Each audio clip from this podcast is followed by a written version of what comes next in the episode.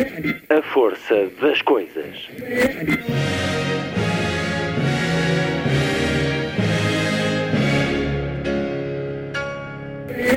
Welcome to the 109th last night of the proms.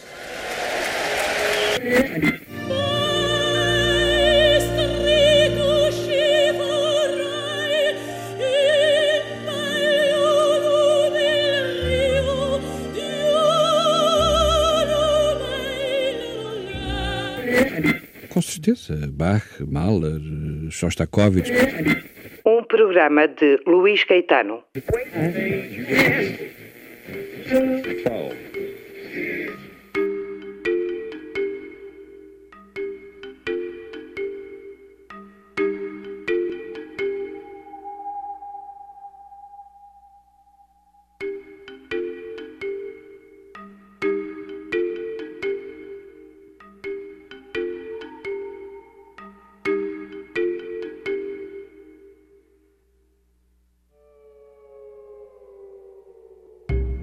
Tiolinda Gerção, uma das grandes vozes da literatura portuguesa, 40 anos de vida de escrita, acaba de publicar O Regresso de Julia Mann, a Paraty. Três novelas em diálogo, numa obra de contraponto, que nasceu no momento em que a menina brasileira Júlia da Silva Brunsmann, de seis anos, perdeu a mãe. Descendente de portugueses e índios, e empreende a viagem para Lübeck, onde o pai a deixa com a família alemã. Dessa mudança resultará uma vida nova que teve por consequência, nomeadamente, o nascimento dos dois filhos escritores, Heinrich e Thomas Mann. É no diálogo epistolar entre o autor de Morte em Veneza e Dr. Fausto com o psiquiatra Sigmund Freud que se desdobra o livro de Tiolinda Gerção para escutar em entrevista já a seguir. Na segunda hora, João Tordo, a propósito do mais recente romance, Felicidade, mas também do confessional Manual de Sobrevivência de um Escritor, dois dos três livros publicados por João Tordo no último ano. Felicidade é uma fantasmagoria em três atos que nos leva para os últimos dias do Estado Novo e para a aprendizagem da vida em democracia, tal como os personagens desta história procuram aprender a lidar com as tantas armadilhas na entrada da vida adulta. A terminar, Lilliput, o pequeno grande mundo dos livros para os mais novos, aqui percorrido semanalmente por Sandy Gageiro. Sábado, 13 de fevereiro. Muito boa tarde. Esta é a força das coisas.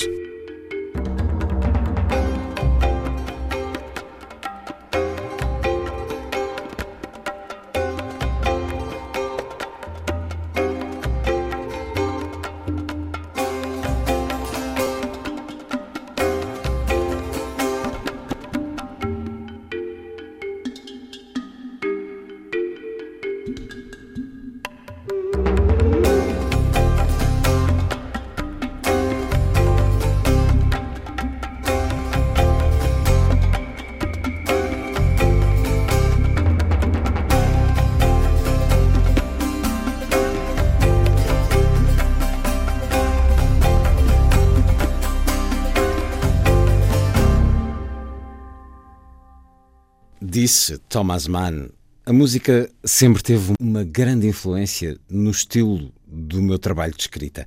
O romance sempre foi para mim uma sinfonia, uma obra de contraponto, um quadro de temas em que as ideias desempenham o papel de motivos musicais. Ficamos então com música, antes da conversa com Tiolinda Gerção. Canções que a minha mãe me ensinou. Antonin Dvorak pelo violinista franco-sérvio Nemanja Radulovic, a pianista Laure Favrecan e a orquestra Double Sens.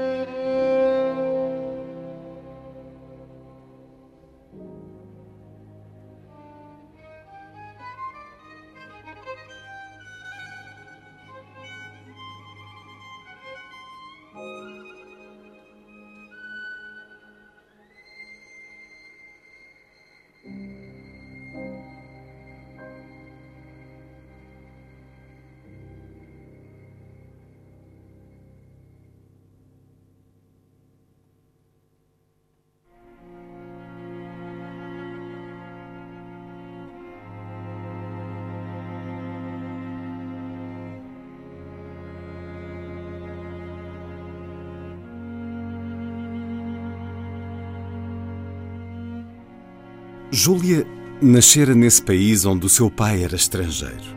Passara os primeiros sete anos de vida em Paraty, no engenho Boa Vista, com idas frequentes à Ilha Grande onde ficava a casa dos avós maternos e muitas das terras que lhes pertenciam.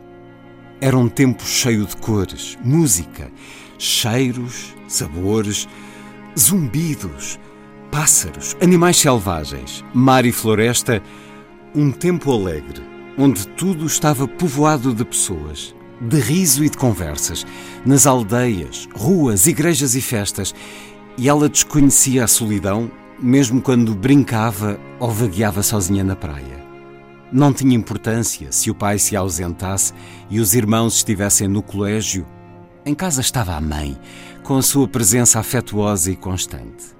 Nené, o irmão mais novo, Ana, a ama das crianças, além de Leucádia e da pequena Louisiana.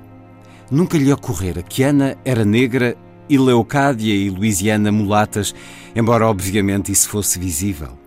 Cada um era como era, e assim aceite e amado.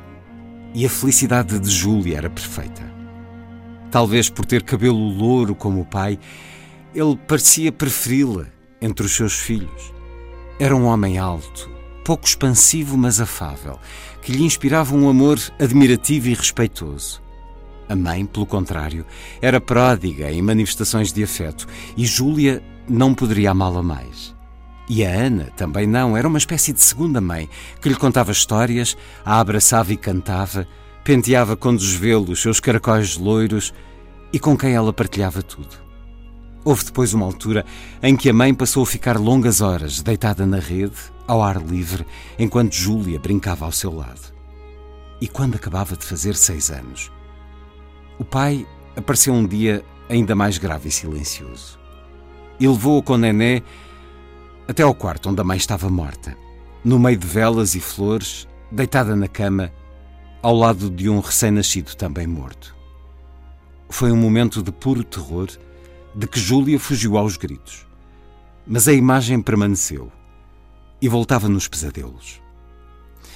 E é um certo do livro O Regresso de Julia Mann a Paraty, o mais recente livro de Tiolinda Gerção, a chancela Porto Editora, 40 anos depois de O Silêncio, a reunião de três novelas numa unidade que poderia fazer deste livro um romance. Já perguntarei isso à autora. Li um certo da terceira novela, O Regresso de Julia Mann a Paraty.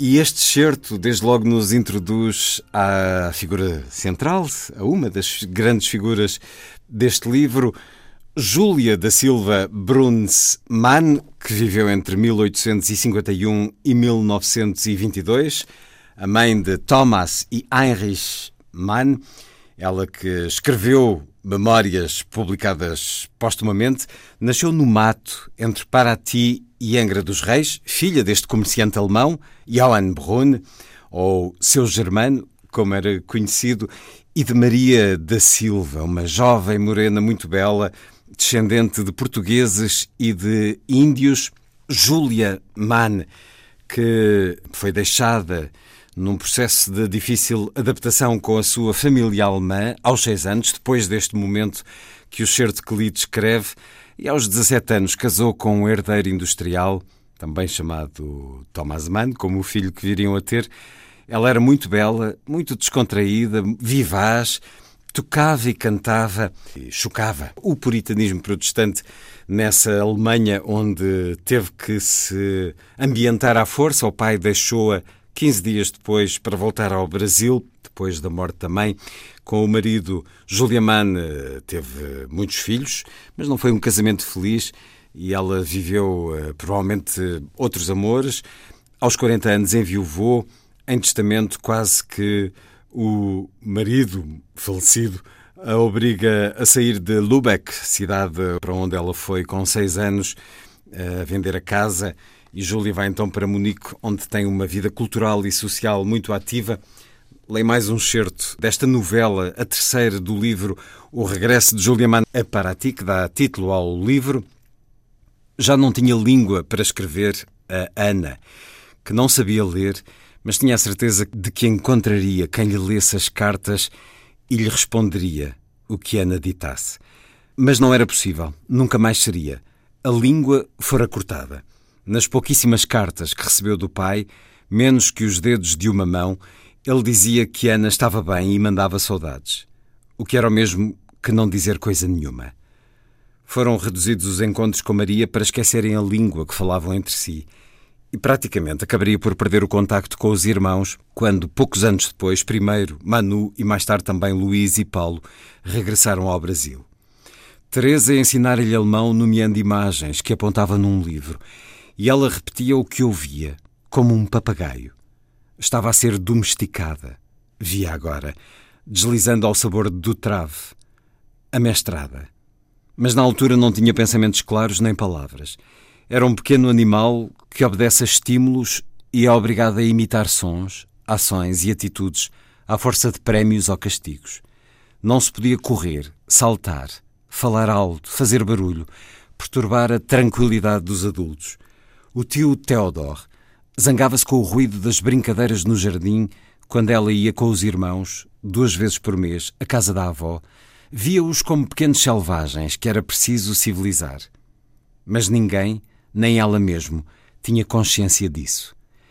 Viera de paisagens sonoras, de mar e floresta, cantos de pássaros, zumbidos de insetos, borboletas enormes, jogos de cor e luz de uma casa na praia, onde o mar se via até muito longe, da varanda, e rolava embaixo em pequenas ondas na areia onde ela andava descalça, apanhando conchas e búzios.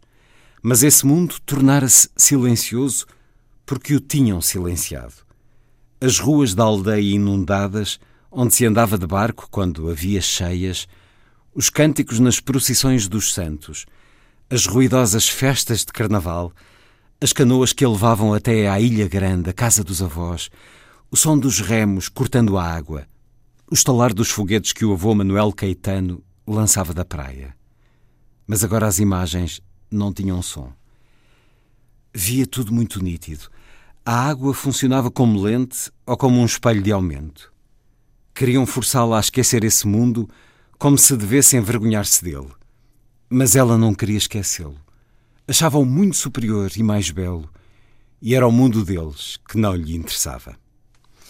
Novo certo tão contrastante, ou sobre precisamente o contraste que a vida desta mulher teve desde tão cedo, desde os seis anos, esse momento marcante, a morte da mãe num parto, em que morreria também mais um irmão, e tudo mudou na vida, o mundo acabou por ter Heinrich e Thomas Mann por causa dessa morte de uma brasileira, descendente de índios e portugueses, e é esta vida extraordinária que nos traz Tiolinda Gerção, a par de outras duas novelas que se interligam facilmente, Freud pensando em Thomas Mann em dezembro de 1938, o título da primeira novela, Thomas Mann pensando em Freud em dezembro de 1930, a segunda novela, e a terceira, de onde li estes dois excertos, O Regresso de Julia Mann a Paraty, que dá título ao mais recente livro de Tio Linda Gerção.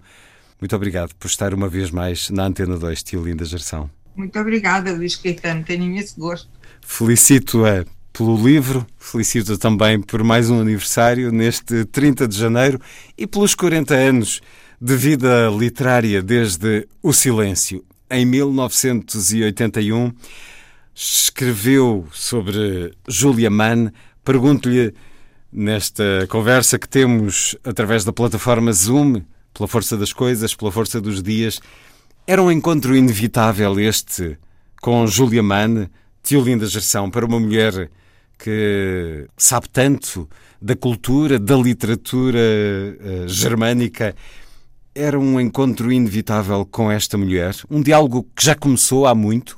É verdade, sim, já um diálogo que já começou há muito, primeiro através da leitura dos livros de Thomas Mann e de Heinrich Mann, em que a figura da mãe aparece em algumas personagens nem sempre numa luz positiva.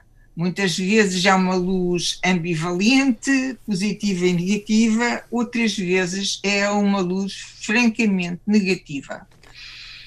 E a certa altura eu tive um grande desejo de ouvir a versão da própria Júlia, o que é que ela teria a dizer.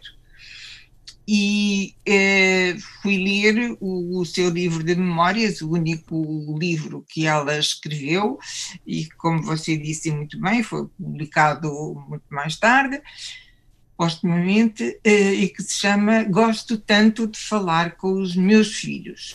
e li muitas outras coisas, li também um livro do filho mais novo, Victor Mann, que se chama Nós Éramos Cinco, em que ele conta a história da família uh, e fala inclusive da, da morte de, de Júlia. E ele diz que nos últimos momentos, ela que falava um alto alemão rápido, uh, com um levíssimo acento de Lübeck, na hora da despedida, quando ela realmente tinha, quando a família tinha sido avisada pela enfermeira que ela queria despedir-se, portanto o, o, fim estava muito, muito próximo e chegou eh, pouco tempo depois, meia hora depois dos filhos eh, terem saído ao pé dela, ele diz que ela começou a falar alemão de uma maneira estranhíssima, com uma voz arrastada, com os R's rolados, como se fosse estrangeira e como ela deveria ter falado quando chegou a Lübeck uh, aos sete anos e, e como nessa altura ela deveria ter aprendido alemão. Portanto, ela, de certo modo, desaprendeu a língua a que foi forçada e ele diz uh, era um acento que só podia ser português. E, e realmente ela sempre quis voltar a Paraty, que foi o único lugar do mundo onde ela foi feliz. E, e então eu uh, limitei-me a seguir as, as pistas que Júlia foi deixando. Ela nunca esqueceu as suas origens, ela gostava de escurecer o cabelo louro com, com óleo, portanto, ela não gostava de ser loura. Ela nunca renunciou a si própria nem às suas raízes. E foi sempre vista como estrangeira e sentiu-se estrangeira e em grande parte eh, desintegrada naquela sociedade que eh, aquela foi, digamos, convertida, entre aspas, assimilada, mas que não era realmente o seu lugar de origem. E, e, é curioso que também ela põe uma epígrafe eh, nessas, eh, nesse livro de, de, memórias, em que é uma epígrafe até de um autor menor, que, o que não importa, porque ela foi buscar eh, o que interessava ao seu contexto pessoal. Ela diz o lugar onde pela primeira vez viste a luz do dia, o lugar que amaste, o lugar onde nasceste, aí é a tua casa. E, e foi sempre eh, esse leitmotiv, digamos, essa insistência constante na sua origem que ela nunca esqueceu. Ao longo da vida, embora ela nunca mais tenha voltado uh, para a Tina e o Brasil, ela ficou sempre na Alemanha, foi enterrada na Alemanha, mas uh, no, no livro eu quis fazê-la voltar uh, o lugar de origem. No livro há esse regresso, é, é impressionante esse relato do filho mais novo, como se a mente dela, como se a memória recuperasse esses primeiros seis anos de vida. É difícil imaginar uh, choque maior, contraste maior. Bom, para além do choque de perder a mãe, passar deste Brasil com a água do mar a rolar debaixo da varanda, com os avós que se vão visitar de barco, para a cidade de Lübeck e para uma família profundamente alemã na forma de exprimir o afeto. Enfim, a criança também acabava de chegar e foi largada pelo pai. Como nos disse agora, é uma mulher que passa a vida a combater esse choque, essa infelicidade. De certa maneira, é quase como que uma maldição na família Mann. a tristeza derramou-se também para os filhos. Esta mulher que tentou ser alegre ao longo da vida e que era considerada exótica pelos alemães, pela sua origem, mas pela sua maneira de ser, tentou ir ao encontro do lado bom da vida, mas na realidade há como que um manto de tristeza que nunca mais largou a família Mann. Isso também a atraiu para escrever este livro, Tiolinda Gerção? Ela teve uma família muito disfuncional e foi, isso foi sempre atribuído a ela como se toda, todo o mal viesse dela ser mestiça, dela vir lá do, de um lugar muito, muito profundo no mapa mundo. Portanto, a Europa era a norma no século XIX e tudo o que se afastava da Europa era desviante. Portanto, a, a, Europa era o centro do mundo, o velho continente, a Europa tinha razão em tudo. E tudo mais era exótico, portanto, estava fora do olhar, estava fora dos, dos hábitos, não era eh, civilizado e, e não era moral e, e, enfim, Júlia era considerada, de certo modo, com uma sensualidade eh, reprovável, mesmo o facto dela ser muito artista, porque ela escreve com uma propriedade e com uma, uns pormenores de memória fantásticos. E, e, até dava conselhos aos filhos e, e, fazia críticas muitas vezes àquilo que eles escreviam e por outro lado ela era extremamente musical, muitíssimo dotada para a música, o que, o que é uma característica alemã. Mas mesmo isso era visto como negativo, porque era considerado que ela estava a descurar os seus deveres domésticos de, de, mãe de família, de dona de casa e se dedicava demasiado ao seu prazer. E a música para ela também era dançada e ela gostava de bailes e de festas e era exuberante e era admirada pelos homens de Lübeck e isso era altamente criticado. De facto, ela tentou integrar-se, mas também eh, havia uma certa rejeição da, daquela sociedade sociedade muito puritana, muito austera, muito severa contra tudo que vinha de fora. Foi um casamento de interesse, porque era Júlia que tinha vastas terras e plantações de açúcar e de café no Brasil e que ela herdou dos pais. O pai dela eh, deu um largo dote ao marido alemão eh, como se ela estivesse à venda, mas não estava.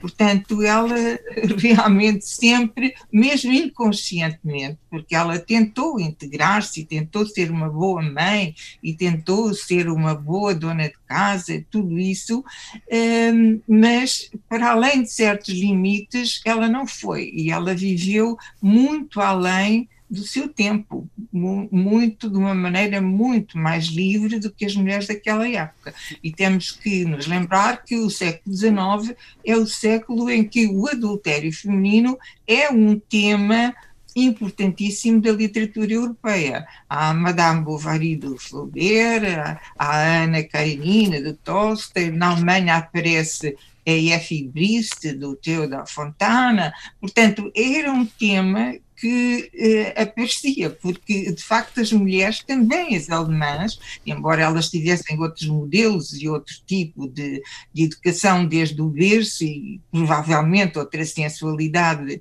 eh, diferente, mas também as mulheres alemãs não estavam satisfeitas na sua vida, eh, muito confinada atrás das paredes da casa, sem oportunidades de ser elas próprias. Mas Júlia foi muito mais longe do que isso.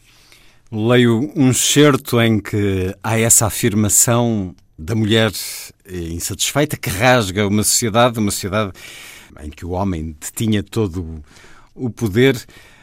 O seu pai partira para o Brasil em busca de uma fortuna que em Lubeck não tinha. E com a sua ascendência de comerciantes, nascido numa cidade e num país de comerciantes, possuía apuradíssimo faro para os meandros e subtilezas dos mercados e tivera artes de comprar uma noiva com o dinheiro dela. Melhor negócio não podia ter feito. No leilão social onde as mulheres eram vendidas e compradas, adquirir a sua ao preço de dar-lhe o seu nome, Bruns, e pouco mais do que isso. Um nome estrangeiro era sinónimo de prestígio em países atrasados, e em troca de partilhar o nome, tornara-se dono de enormes plantações de café e de açúcar e respectivos engenhos numa vastidão de terras que ia de Santos até ao Rio de Janeiro, Angra dos Reis e arredores. E quanto ganhara ao seu marido Thomas Johann Heinrich Mann com a aquisição dela, Júlia? Quanto valia no leilão da Sociedade de Lübeck uma bela jovem de 17 anos, devidamente domesticada, ensinada, treinada, rebatizada protestante e o mais possível transformada em alemã casadoira, com os atributos necessários para dona de casa, anfitriã, esposa e mãe competente e, além do mais, portadora de um dote irrecusável. Fora vendida e comprada para as funções domésticas que desempenhava, mas ela mesma, Júlia, nunca estivera à venda. Os seus sentimentos, desejos, escolhas e direitos também não. E quanto valiam? Nada, absolutamente nada. Nem sequer deveriam existir e talvez nem existissem, tal como aparentemente também ela não existia. Para as mulheres alemãs, a situação era na verdade a mesma, mas talvez elas não se sentissem tão presas e amordaçadas dentro da sua casa e do seu corpo. Viviam como tinham visto viver as suas avós e bisavós. Eram uma corrente sem fim, de mulheres suspensas nos quadros a óleo da parede que se refletiam nos espelhos entre jarras de flores imóveis, como se estivessem mortas. Mas Júlia recusava seguir esses modelos.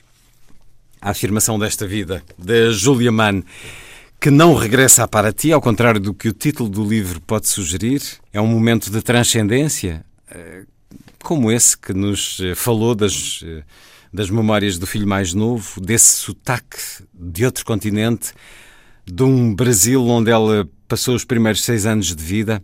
Julia Mann regressa ao Brasil neste seu livro, mas percebeu até pela leitura das memórias de Olinda Gerção se alguma vez ela teve essa vontade, depois de, depois de ficar livre, de certa maneira, aos 39 anos, com a morte do marido, na sequência de uma operação que correu mal.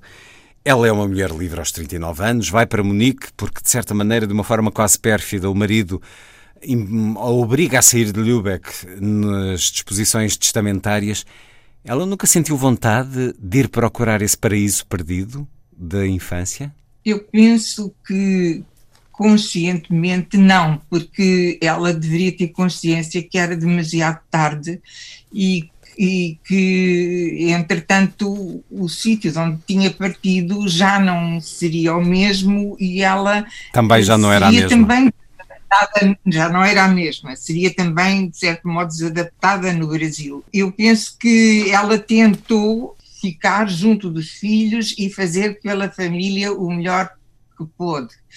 Uh, mas na verdade a família uh, sofreu toda a espécie de, de, de, traumas e de desgostos e foi uma família profundamente infeliz e ela também e, curiosamente, a, a, família sabia muito pouco sobre ela. O filho Victor diz que, quando a morte se aproximou, ela falava como a pequena Maria da Silva deveria ter falado quando hum. chegou ao Brasil, quando chegou à Alemanha. Ele nem sabia realmente que ela nunca se chamou Maria. Maria era a irmã mais velha, ela sempre se chamou Julia. Claro que eh, na Alemanha era impensável, ehm, e ainda hoje não é hábito, os filhos terem necessariamente o nome da mãe e do pai. Normalmente têm um nome próprio, um nome intermédio, que pode ser um, nome próprio também, e não um nome de família, e o nome do pai.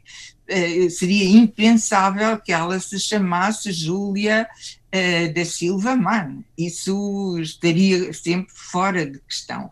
Mas que os filhos, uh, que o filho nem sequer soubesse que ela nunca se chamou Maria, sempre se chamou Júlia, é é estranho, quer dizer, eles, eles não sabiam nada sobre ela, nem a, a família alemã nunca quis saber de, do, do, seu passado. Ela deveria esquecê-lo, aquilo não interessava, era algo completamente secundário, inferior, que devia ser esquecido. Ela precisava de ser civilizada, hum. só que ela não via isso continua a ser realmente um problema, uma, uma questão atual, porque hoje a Europa deixou de ser o centro do mundo e há os países emergentes e, enfim, houve mudanças eh, imensas. Temos que respeitar a personalidade dos outros e as outras culturas como iguais à nossa. Não há culturas superiores nem inferiores, há culturas diferentes. Mas esta é uma ideia moderna que na altura em que Julia Mann viveu, de todo não, não existia. Ela sentiu bem essa diferença nos primeiros anos eh, na Alemanha. Ela saiu de um mundo a cores e entrou noutro, onde era tudo a preto e branco, ou na maior parte dos dias cinzento. Uma vida que até ao casamento foi sendo ditada por outros e depois disso foi vivida livremente. É uma mulher extraordinária que convoca para o seu mais recente livro e uh, que, para além dessas memórias que escreveu, é também evocada nos livros dos dois filhos escritores, Heinrich e Thomas Mann, dois filhos que hum, não foram felizes, mesmo. Thomas Mann, Prémio Nobel da Literatura em 1929, é um homem profundamente insatisfeito. Isso é retratado e evocado nas outras duas novelas deste livro. As duas filhas que ela tem suicidam-se ambas. É por isso também que convoca o Dr. Freud, de Olinda Gerção, porque só ele poderá explicar muito desta família, nomeadamente o lugar da mãe, dessa beleza exótica, tentadora e sensual que surge nos livros dos dois filhos escritores, muitas vezes em personagens que evocam essa vida sinuosa e atormentada. Precisava do Dr. Freud para explicar, para conhecer, para entender melhor a vida de Julia Mann e do filho, Thomas Mann, de Linda Gerção eu penso que Julia Mann fica fora dessa influência. Ela não precisava de Freud para coisa nenhuma. Ela tinha as suas convicções e vivia de acordo com elas. Quem de facto tinha necessidade de uma grande confissão que vai fazendo nos livros e nos diários e em cartas e, e, e, é preciso também notar que ele destruiu muitos diários que não queria que fossem conhecidos, foi Thomas Mann. E Heinrich Mann também tem uma relação muito ambivalente com as mulheres. Nós todos vimos o filme O Anjo Azul, uhum. eh, que é tirado de um romance do Heinrich Mann chamado Professor Lixo, em que um homem é destruído por uma mulher fatal. Portanto, em Heinrich há uma grande atração pelas mulheres, eh, mas também uma dose masoquista muito forte que o deixa um, ehm, ser explorado muitas vezes pelas mulheres. Aliás, ele casou com uma atriz, Maria Canova, eh, de quem depois se divorciou, tinham, tiveram uma filha e mais tarde ele teve uma relação com uma mulher que, eh, que trabalhava num bar e que, enfim, toda a família Mann considerava uma mulher de má nota, eh, uma espécie de, de quase prostituta, que caiu no, no, alcoolismo, que era muito mais nova do que ele, eh, mas que o fez sofrer terrivelmente. E, e, e, com e quem ele teve uma relação profundamente desastrosa. Portanto, Heinrich Mann também era uma personalidade problemática embora tivesse com convicções políticas que Thomas não tinha e que eram salvíficas. Ele tinha um sentido de pertença a uma causa e lutou sempre contra o nazismo e era a favor da, das concessões francesas de república e de, de liberalismo, etc eh, ao contrário do irmão. Aliás, a inimizade entre os dois partiu muito mais de Freud, de, de Thomas Mann, do que de Heinrich, como Freud eh, escreve numa célebre carta a Thomas Mann, em que ele tenta avisá-lo de que Thomas Mann vai destruir um dos filhos, como de facto aconteceu, eh, porque transferiu para o filho toda a rivalidade que tinha com o irmão. E esse filho também se suicidou. E Klaus Mann era dotadíssimo, mas eh, e era homossexual como o pai, mas de uma maneira eh, ostensiva, como se quisesse de algum modo eh, castigar o pai, que se apaixonou por ele quando ele tinha 14 anos, o que também é, enfim, é uma faceta muito doentia e muito negativa, e Thomas Mann considera que é normal ele apaixonar-se pelo filho, e, aliás, a mulher sempre soube que ele era homossexual e muitas vezes facilitou encontros. Eh, na morte em Veneza, ela estava lá e presenciou tudo, ela sempre soube, e mais tarde Thomas Mann eh, quer ter uma relação com um homem de condição inferior e ela e a filha mais velha uh, facilitam esse encontro. Portanto, é, é uma família diferente das outras, altamente problemática, e em que Júlia se viu uh, no meio de, de, conflitos imensos quando ela não podia fazer nada. E ela também se culpabiliza. Ela pensou: se calhar eu fui uma má mãe, eu falei demais com eles, eu transmiti-lhes a minha nostalgia, a minha insatisfação, em vez de ser uma mãe securizante que lhes dava uh, conforto, eles encontravam em mim uma mulher infeliz que também, de certo modo, desestabilizava. Portanto, tudo isso é um mundo muito sombrio, mas que eu achei interessante trazer para o mundo de hoje, que também é um mundo cheio de perturbações, com ameaças de totalitarismos, com o esmagamento dos países mais fracos pelos mais fortes, basta vermos o que sucedeu na América, e, e enfim, os, os, problemas não estão resolvidos, estão muito longe de estar resolvidos. E o ser humano é muito problemático, de facto.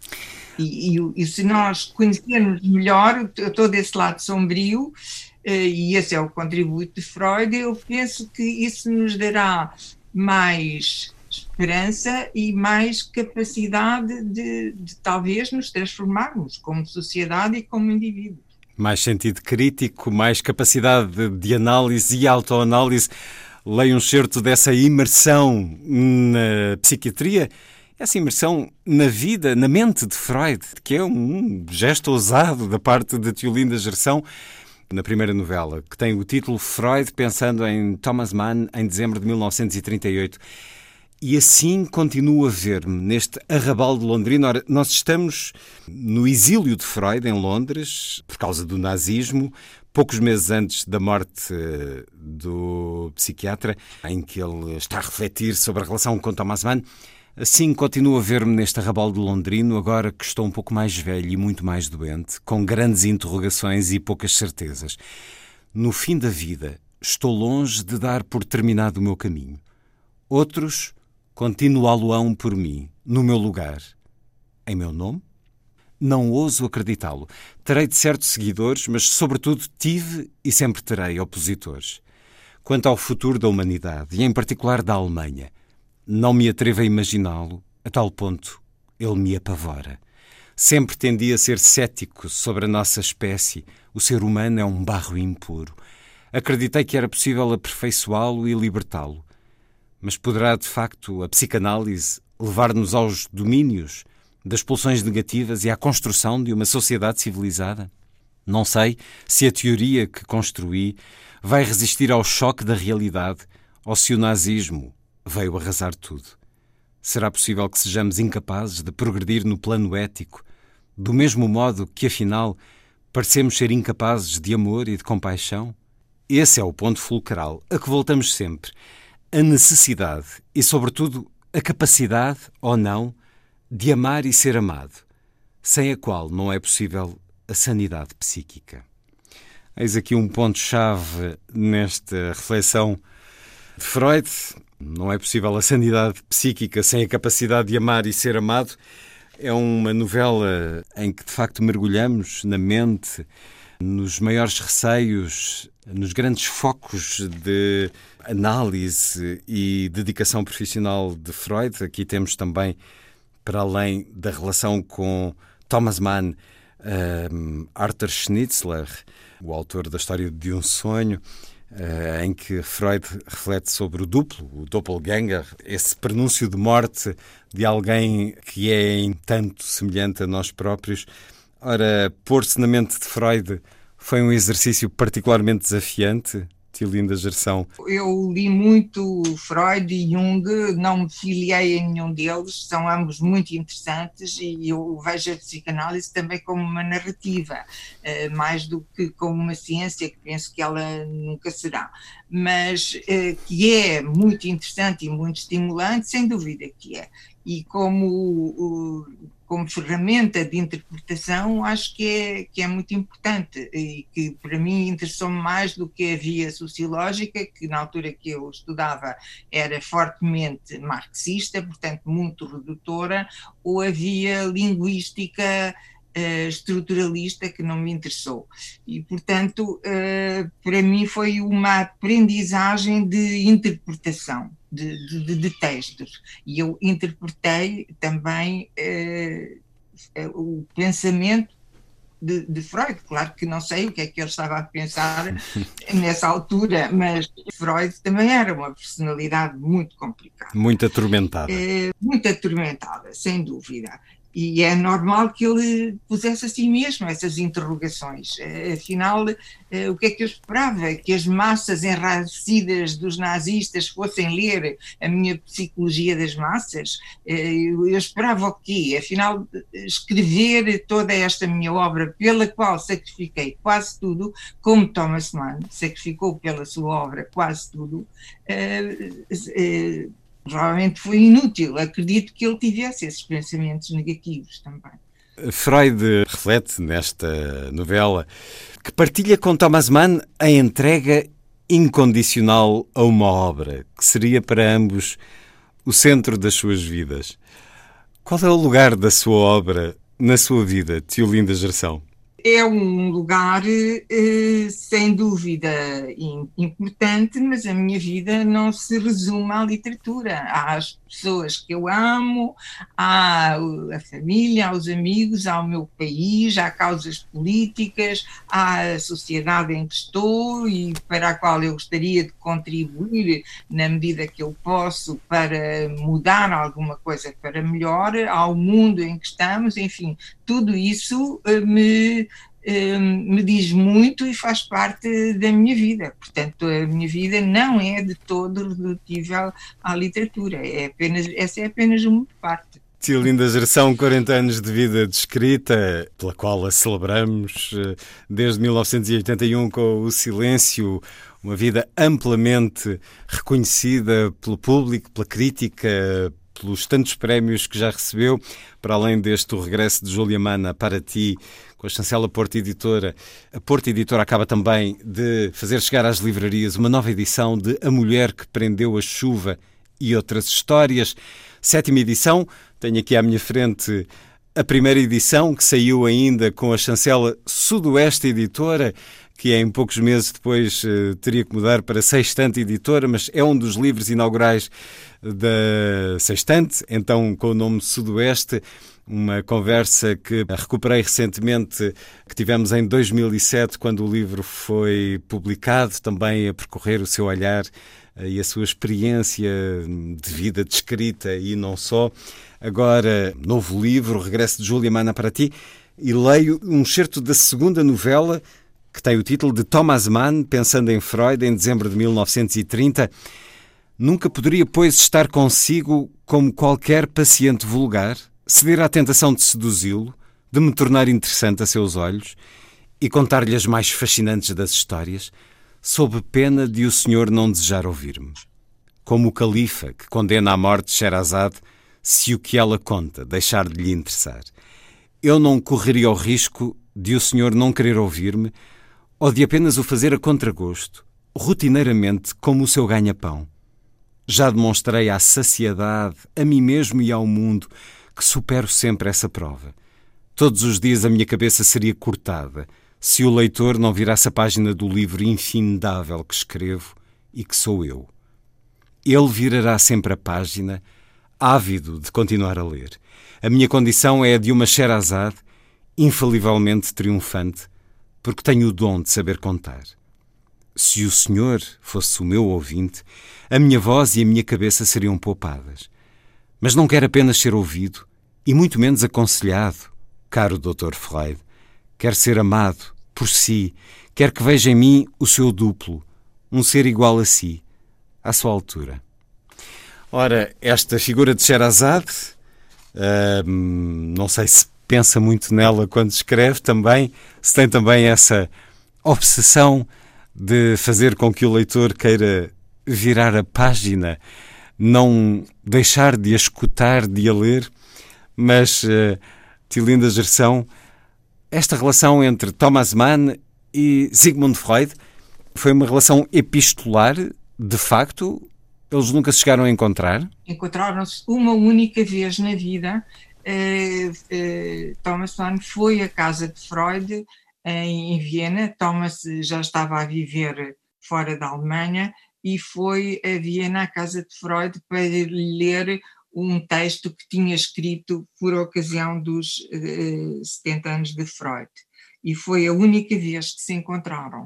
Uh, e depois disso uh, tiveram uma longa conversa em que Freud tentou fazer-lhe ver que aquela rivalidade doentia que ele tinha com o irmão e que transferia para o filho ia destruir o filho e destruí-los a ele e ao irmão também em grande medida. Mas Freud depois sentiu necessidade de lhe dizer isso de novo. Embora no fim da carta diga, bem, nem sei se lhe vou enviar esta carta ou, ou se aguardo para mim e se lhe enviar é com hum. muitas desculpas, porque realmente ele achava que Mas enviou? enviou essa carta, sim, enviou essa carta que, que Thomas Mann recebeu, mas obviamente não entendeu. Uma relação aprofundada neste livro de Tiolinda Gerção, as três novelas que constituem o regresso de Julia Mann para ti, título da terceira novela, são três novelas diferentes, mas que como que fazem um romance? Tio Linda Gerção, há aqui um diálogo tão claro, tão factual, que é como se fosse um romance? Eu acho que se pode perfeitamente considerar um romance. Eu, eu prefiro vê-lo como três novelas entrelaçadas, porque normalmente os meus romances estão muito coesos. E este são três coisas de certo modo separadas, mas que se interligam. Portanto, eu, eu pessoalmente eh, prefiro chamar-lhe novelas, mas compreendo e aceito perfeitamente que pode ser um romance. Aliás, o romance cada vez tem uma forma mais livre, mais ousada e mais solta, e, e, e isso é, é normal que aconteça, é uma forma sempre em transformação. Tio Linda, eu agora vou agarrar num grosso volume que trouxe de casa aqui para o estúdio com o primeiro ano do Jornal de Letras e vou abrir aqui o número 8 do primeiro ano, de 9 a 22 de junho de 1981, para ler um, um certo da crítica que Eduardo Prado Coelho fez a O Silêncio, foi a escolha dele, o livro da quinzena, julgo que a sua primeira aparição de centenas no Jornal de Letras ao longo dos anos. Escreve Eduardo Prado Coelho nesse artigo de extenso de duas grandes páginas que dá o título de A Seda do Lenço sobre a descoberta da nova escritora Teolinda Gerção. Estamos em 1981. Cada experiência, cada acontecimento forma o seu círculo, o espaço da sua verdade evidente. Nenhum destes blocos se soma ao outro, nenhum astro se define. Bloco a bloco, cada bloco justapõe-se, condensa-se na sua matriz, abre e fecha um círculo de vida. Traz um conhecimento nómada que nunca se acumula num saber de experiência.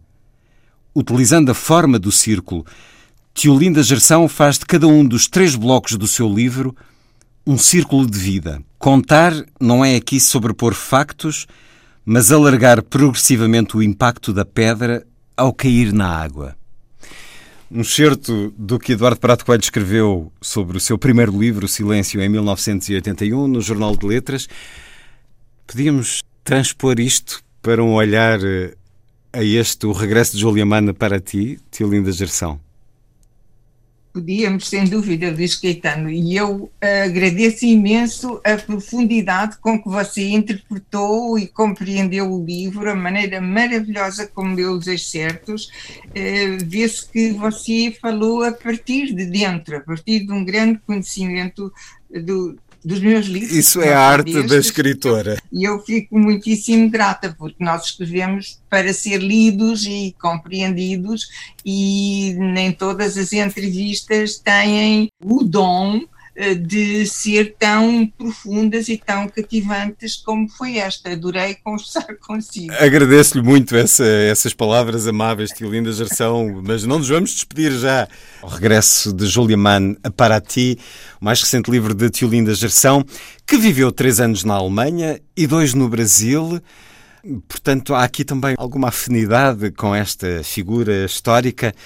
Onde é que se sentiu mais em casa, tio Linda Gerção? Oh, sem dúvida no Brasil. No Brasil eu sinto-me perfeitamente em casa, considero o Brasil o meu segundo país e sou muito, muito lida no Brasil e muito compreendida. Sinto que uh, temos uma afinidade de, de interesses, de, de, sentimentos, de maneiras de ser, somos uh, muito próximos e, e isso alegra-me uh, imensamente. Por outro lado, eu também estou grata à Alemanha uh, pelo muito que aprendi nas universidades alemãs e com a cultura alemã, que me abriu outros horizontes. Eu vinha de um horizonte formatado pela França, na altura o francês era a segunda língua, uh, e eu aprendia de, em casa desde, desde criança, antes de ir para o liceu já sabia um bom bocado, e depois quis ir estudar eh, outras coisas,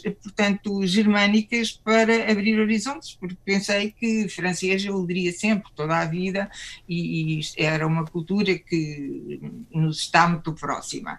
Mas a Alemanha também foi uma grande aprendizagem. Eu admiro na Alemanha a capacidade que os alemães têm de exigir dos seus governos que cumpram o que prometem. Porque se os governos não cumprirem, como podem exigir que os cidadãos cumpram?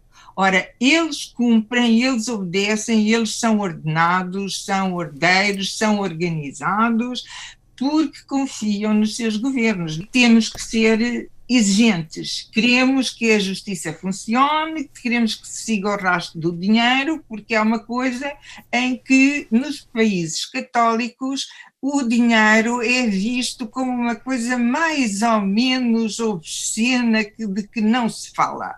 Seguir o gasto do dinheiro é absolutamente fundamental, porque nós não queremos ser o pior país da Europa o pior país do mundo em circunstâncias nenhumas, nem estar permanentemente a viver de empréstimos e à beira da bancarrota sem que nunca os responsáveis sejam julgados. Não pode continuar assim. Isso eu aprendi com a Alemanha e essa ética germânica eh, acho que é extremamente válida e que nós devíamos eh, tirar lições daí. Precisamos de uma justiça que seja eficaz e condene aqueles que dão um mau exemplo, um mau exemplo que depois é muitas vezes seguido por uma sociedade que tem muito caminho a fazer ainda eh, no campo da cidadania e da responsabilidade. Sem dúvida que a Alemanha nos tem dado esses exemplos e foi uma experiência, foi uma sociedade que conheceu bem.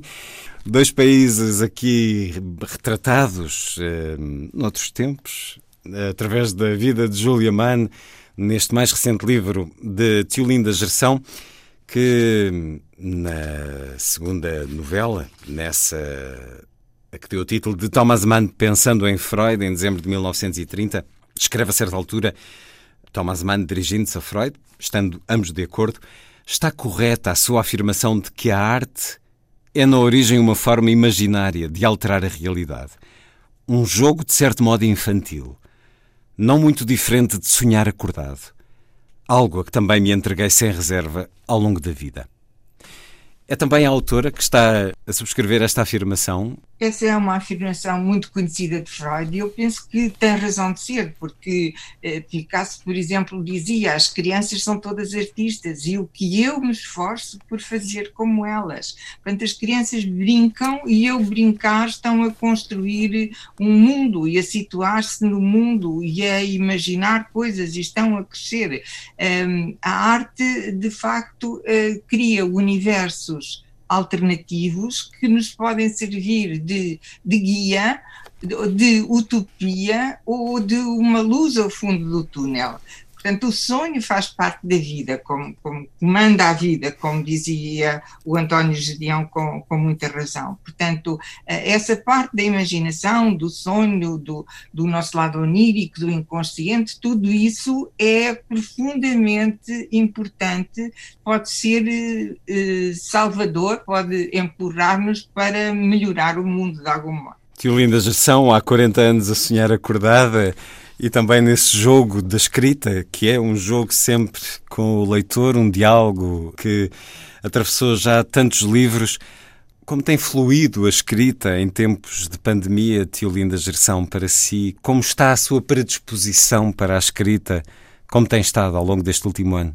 Bom, eu devo dizer que, como toda a gente, estou muito saudosa de estar com a família e com os amigos e estou muito cansada de confinamento e tudo isso, mas eh, por outro lado a minha vida não mudou assim tanto com o confinamento, porque eu preciso de silêncio e de uma, um certo isolamento para escrever é, é bem-vindo. Acho que os escritores são sempre eh, pessoas, de certo modo, um pouco solitárias, precisam de estar sozinhas para conseguir criar, sem interrupções, sem, eh, sem todas essas coisas do, do dia a dia que procuramos talvez fazer numa parte do dia e depois queremos que nos deixem em paz para poder dedicar-nos a, a, uma atividade criativa. Portanto, no princípio, digamos agora, ao fim de 10 meses, de facto é demais, até porque não vemos luz ao fundo do túnel. Mas na primeira parte do confinamento, eu sentei-me a acabar este livro, portanto, não me senti. Eh, profundamente contrariada. Pensei, já que tenho que estar em casa, vou fechar-me a escrever e vou terminar o livro. E, e, foi isso que fiz. Portanto, nesse aspecto, tentei tirar partido das circunstâncias. Mas agora estou, estou ansiosa, como todos, por que, de que toda esta crise chegue ao fim e que a vida normalize, claro. Tio Linda Gerção, 40 anos de vida literária que se assinalam em 2021. Novo livro, regresso de Julia Mann a Paraty. Em simultâneo, uma nova edição de A Mulher que Prendeu a Chuva e outras histórias, também com a chancela Porta Editora. O regresso de Julia Mann a Paraty, este conjunto de três novelas, esta unidade que nos traz as vidas extraordinárias, eh, cheias de luz e de sombra da família Mann eh, e de Sigmund Freud motivo para a nova conversa que tivemos hoje e que hum, serve também para celebrar, para uh, lhe endossar os sinceros parabéns pelo seu aniversário, a 30 de janeiro, também por estes 40 anos de vida literária. Tio Linda Geração, muito obrigado por ter estado uma vez mais na Antena muito 2. Obrigada, Luís Caetano. Foi um grande prazer.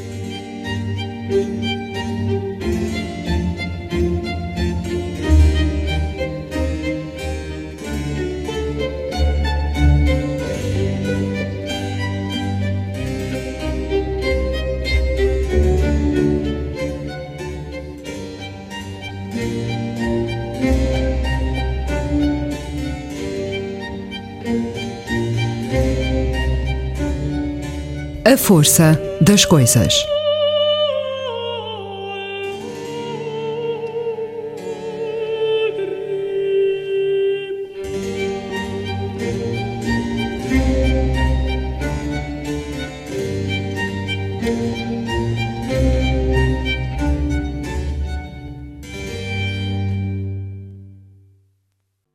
Wachet auch, ruft uns die Stimme. Acordei Chama-nos a Voz. A cantata BWV 140 de Johann Sebastian Bach, arranjo de G. Bantock, para a interpretação da Capela Estropolitana.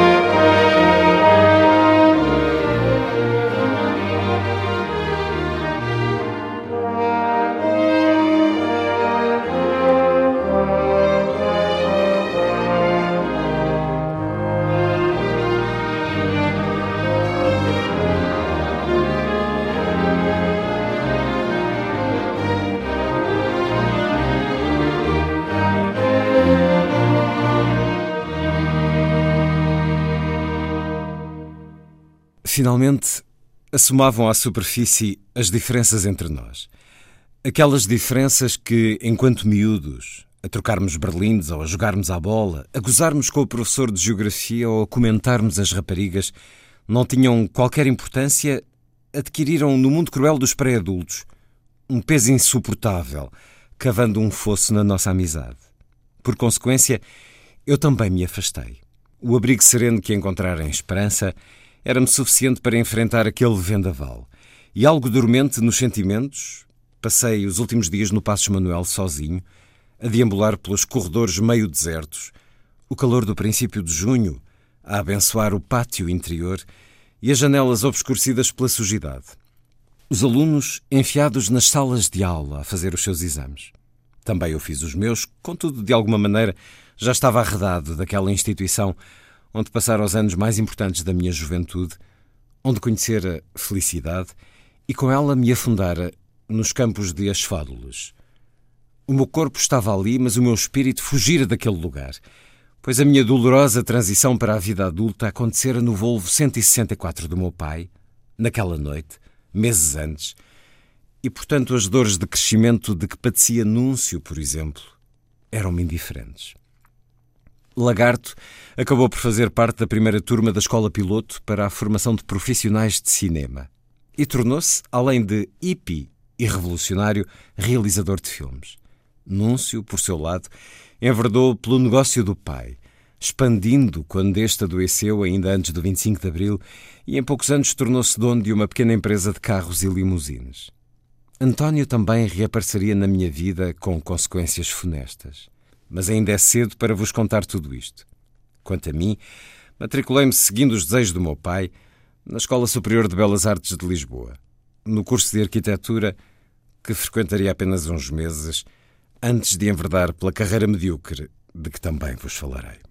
Seis dias após a Revolução dos Cravos, o filme de Bertolucci, O Último Tango em Paris, estreou em Portugal.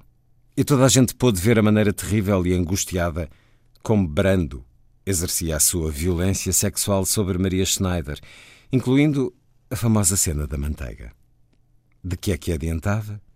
Talvez não adiantasse coisa nenhuma para as nossas vidas. Porventura, Núncio tinha razão. Contudo, precisávamos de poder vê-las para sabermos o que significavam para nós, para formularmos acerca delas as nossas próprias conclusões, para sermos livres, de, em última análise, não nos querermos sentir assim tão livres, ainda que pudéssemos concluir que a liberdade era também responsabilidade e que a responsabilidade era um fardo que somávamos a todos os outros que o facto de estarmos vivos nos depositava sobre as costas. Passei pelo 25 de Abril dentro de um espartilho chamado medo. Os gritos, as cores, os punhos erguidos, os tanques, os cravos, as ruas cheias de gente, o mundo a mudar, a mudar, a mudar. E eu parado no mesmo sítio, receoso de dar um passo, aterrorizado com a ideia de um abismo sem fundo no qual cairia se não me agarrasse àquilo que tinha. E o que eu tinha nessa altura era esperança. E precisei de saber, como outros precisaram de conhecer a liberdade, o que significara felicidade na minha vida, casando-me com a sua irmã. Sem desconfiar de que esse gesto fazia com que, em vez de eu renascer das cinzas, a fênix que prometera ao saudoso diretor do Passos Manuel, ela renascesse. Ela, a defunta, eternamente viva. E é um certo do romance Felicidade, de João Tordo, mais recente livro com a chancela Companhia das Letras, um romance que nos leva aos últimos dias do Estado Novo e aos primeiros anos do tempo da democracia, com o tanto que prometeu e cumpriu e o muito que redundou em desencanto.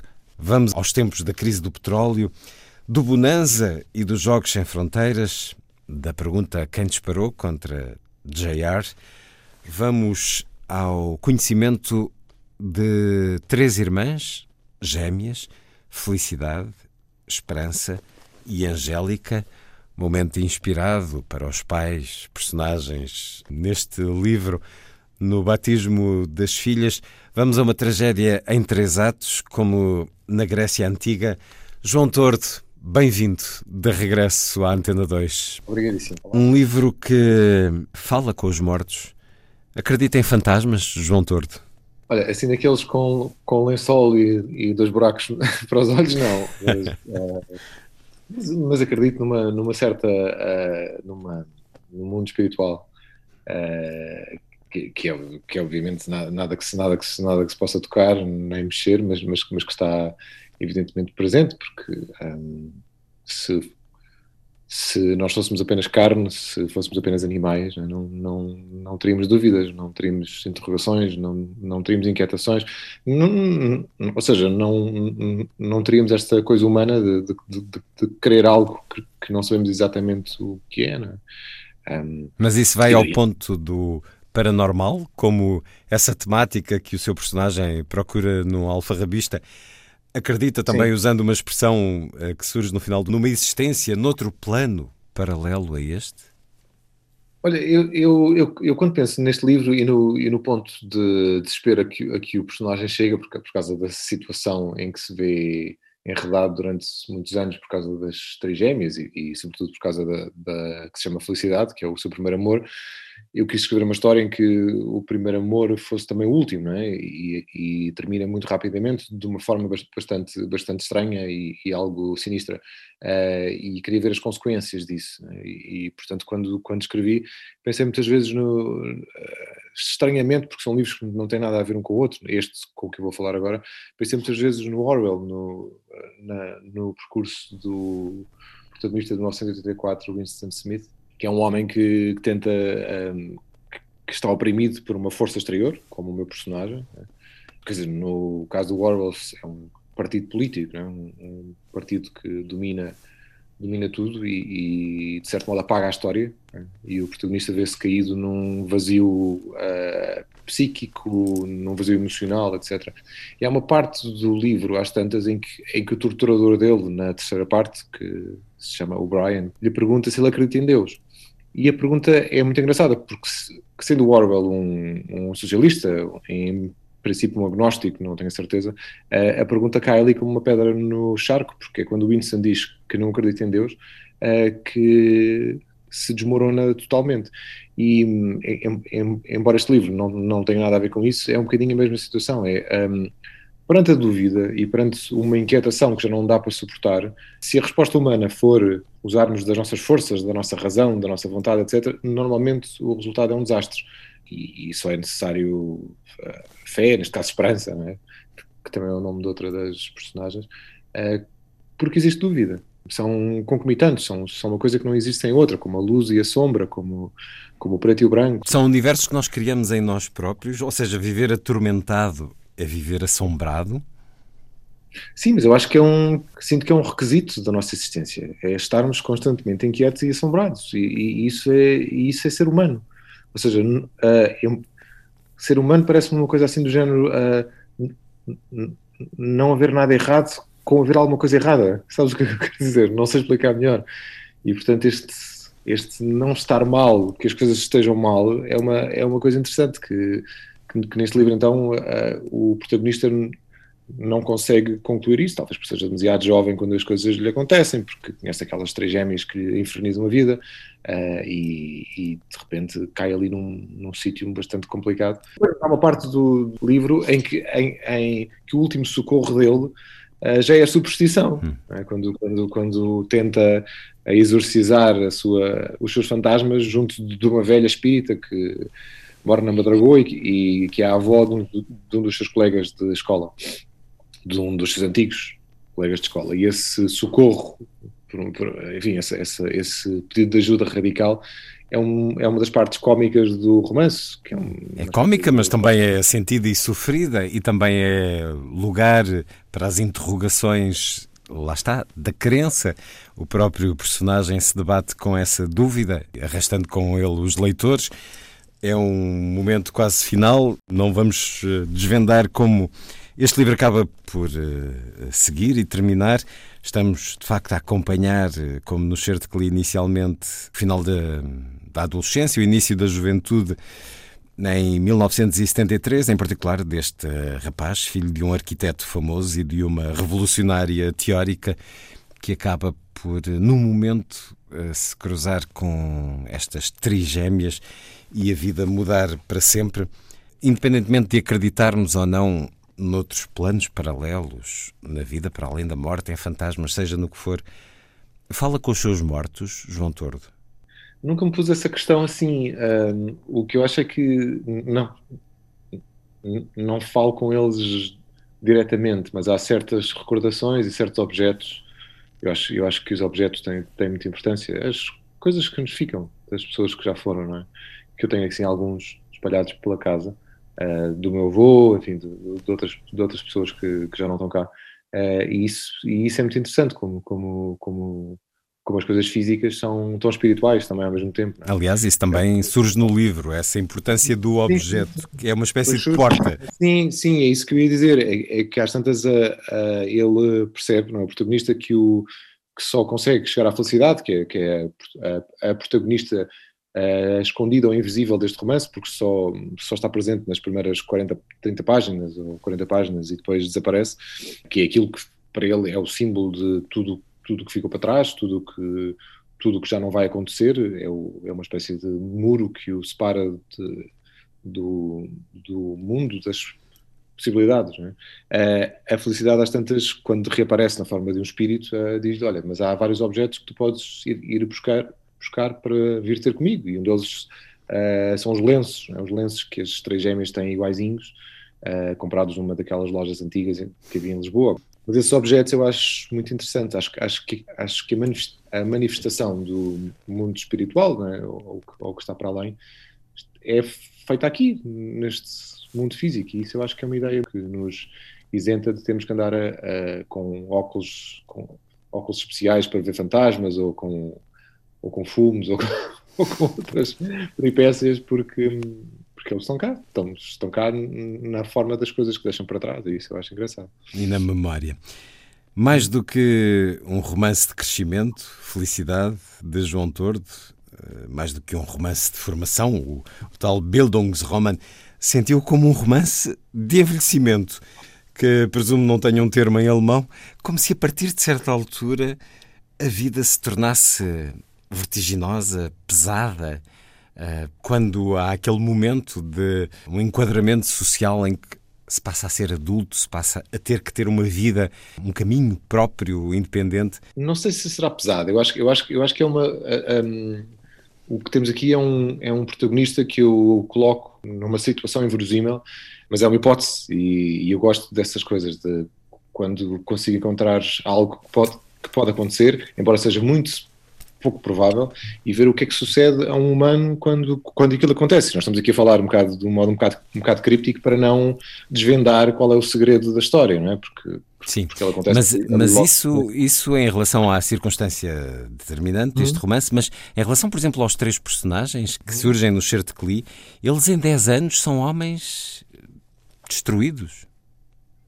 Sim, e isso também é engraçado, porque um, eu queria que o pano de fundo fosse a transição do, enfim, do, do, do, do regime para, para, para a democracia. Né? Essa transição lenta que enfim, que levou muito tempo e que foi conturbado e que foi. Mas auspiciosa e luminosa em muitos Mas, aspectos. Auspiciosa e luminosa, obviamente, que é representada pela mãe do protagonista, que é uma, que é uma mulher de esquerda, muito, muito, muito acérrima, muito assintosa nas suas opiniões, e o pai, que é um conservador que está ali entre os dois mundos, sem, sem dar grande opinião, mas ao mesmo tempo com um certo peso existencial. Eu queria muito que este protagonista fosse um espectador, ou seja, uh, enquanto que em grande parte dos romances uh, em, que se, em que se atravessa este período histórico que foi tão importante para Portugal, os protagonistas normalmente são intervenientes. No meu caso, o protagonista está só a observar e, e no certo que tu leste e, e noutras ocasiões, ele até se lamenta por não conseguir participar. Ele diz às tantas que gostava de ser como a juventude que está lá fora, que está a desfaldar bandeiras e que, e que está a cantar a revolução e que está a, a berrar a democracia, etc. E ele não ser capaz disso porque está preso uh, entre, entre este mundo e o outro, entre, entre, entre, entre a vida e aquilo que a vida lhe roubou. Um, eu acho isso muito engraçado porque permitiu-me fazer uma separação entre protagonista e cenário. E isso uh, produz um efeito de quase como se, como se as coisas estivessem a acontecer atrás. Contraste. Né? Pois, e ele fosse uma espécie de, de coisa perdida no espaço, sabes, a vaguear dentro de, de, uma, de uma, de uma bolha. e, e, essa sensação acabou por ser bastante interessante para, para este protagonista, porque ele tenta muito, muito, muito uh, estar agarrado à realidade e, o, e, os fantasmas continuam a puxá-lo para fora dela. Mas, mas, mas o, o, que eu também gostei neste livro é que ele tem um lado cómico, humorístico, uh, e há muitas situações que têm, que têm graça só por serem situações tão absurdas e tão radicais e tão, uh, que acabam por ter piada naquele contexto. Numa altura em que as pessoas estavam ávidas de uma nova vida e de, e de serem livres, etc., agora parece, parece que as coisas já não são assim, enfim. A ironia do livro, o humor do livro começa precisamente neste título e neste nome, Felicidade, por várias razões. A felicidade é um estado necessariamente transitório, que não augura nada de bom, que faz dela um paradoxo.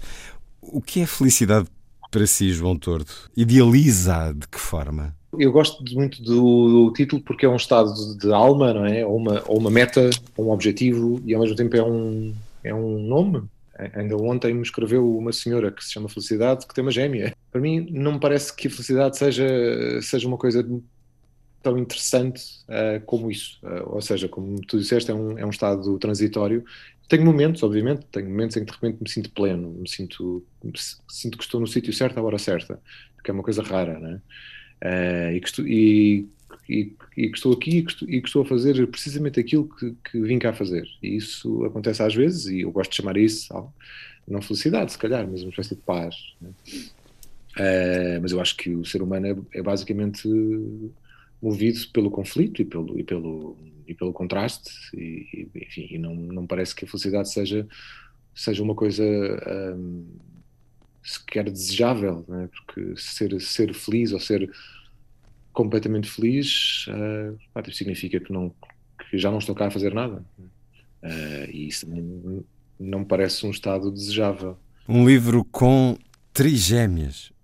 Os gêmeos são uma questão que nunca deixará de ter eh, consigo mesmo, João Tordo? Eu acho que não, porque quer dizer, eu tenho, eu tenho, uh, tenho, história de, tenho uma história de gêmeos, é? eu sou um de três gêmeos, um deles morreu, uh, e portanto há sempre essa, essa marca dentro de mim, não é? E, e, e portanto eu acho que é uma, é uma questão que nunca, nunca me ultrapassará, ou eu nunca a ultrapassarei, porque está, porque está presente esta questão do outro em mim, não é? Uh, e, e, isso é muito notório, sobretudo nas pessoas que, que, perdem um irmão, por exemplo, que é uma coisa que tem, que tem uma explicação psicológica, é, chama-se culpa do sobrevivente. É? O sobrevivente guarda uma culpa de uma situação da qual não tem culpa absolutamente nenhuma.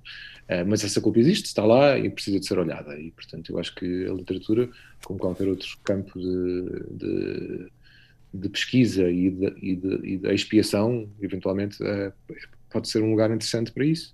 Uh, portanto, essa questão não me deixa, mas eu também não quero que a questão me deixe. Eu acho muito acho muito engraçado eu, eu ter, com o tempo uh, e com os livros, vindo um, a deitar-me, a conseguir deitar-me uh, com os meus fantasmas, que é uma coisa com a qual eu não se calhar não consegui lidar aos 25 anos, nem aos 30, é? Agora já consigo uh, estar, de certo modo, a quietar-me com, com todas as perguntas e as coisas que não estão respondidas, as inquietações e os desassossegos, e consigo deitar-me com eles. Uma espécie de maturidade que vai chegando, não é? Não é inevitável. Chega... Os anos trazem sempre a maturidade. Enfim, sim. com exceções, certamente. Com algumas exceções, sim. Há uma interrogação muito permanente neste romance Felicidade de João Torto sobre como teria sido a vida, como a vida teria sido diferente se algo não tivesse sucedido. Algo banal, um momento que neste caso é no cotidiano escolar, quando as vidas e as mortes de várias pessoas teriam sido diferentes se não tivesse acontecido. Há um momento na sua vida que sinta que tenha determinado o seu futuro, João Torto? Há um momento que identifique como foi isto que me levou a fazer quase tudo o que acabei a fazer na vida? Ah, sim, eu tenho, eu tenho pensado nisso. Eu tive com um pé para continuar a escrever e um pé para, para deixar de. Uh, foi mais ou menos em 2007, 2008, quando, quando eu uh, enfim, tinha publicado dois romances. Publiquei, sim, dois romances e, uh, e houve uma altura em que, em que tinha que decidir se queria ficar no. se queria estar no emprego onde estava, que era, um, que era um emprego como toda a gente se tem, das 9 às 5, Uh, ou se queria aventurar-me é? e, de certo modo, dar um passo no desconhecido. E estes passos são sempre os mais complicados, não é? Porque, por, por mais que uma pessoa pense, mas quando chegar à altura, eu depois tenho coragem, tenho fé, etc.